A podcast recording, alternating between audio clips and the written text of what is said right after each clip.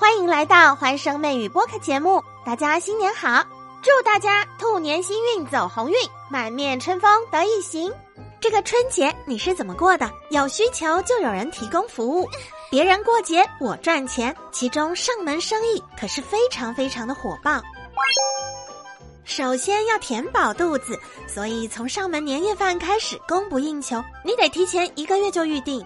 今年过年天气太冷也帮了大忙，很多人想在家里团圆吃年夜饭，又不想家人太累，自己也不想煮，所以就请来上门年夜饭，把厨师直接请到家里来做年菜，一边吃一边看春晚聊聊天，不用冒着低温跑到外面的餐厅去排队。家人还能其乐融融。上门做饭有两种形式：全包或者半包。全包是什么呢？就是厨师自己把所有需要煮的食材都买好，到客户家去煮。半包就是说你的菜你都自己买，只把人给请过来，厨师上门负责烧菜就行了。以全包的模式，一般都在三千元到五千元。像北上广深这些厨师的服务费，光服务费哟，他上门就至少要收六百元。按照每天一千六到两千元的收入，厨师在这段过年期间连续工作十天，就能挣到大约两万元。有的厨师本来在酒店上班的，出来挣这个年菜的外快。另外一个被疯狂买单的上门服务就是美甲，女生都爱漂亮嘛，过年期间美甲是门面。一定要弄得漂漂亮亮的，贴甲片、贴钻，延长指甲的需求都会增加，所以这个单价都比平时更高。只要你做一单上门服务，能够赚七百到八百左右。以一个美甲师在过年期间接二十五单来算，收入呢就接近两万块。二十五单要多久能入袋呢？如果拼一点的美甲师一天赶个六单，那几乎是四天就能够赚到两万元哦。另另外一项供不应求的上门服务就是上门喂宠。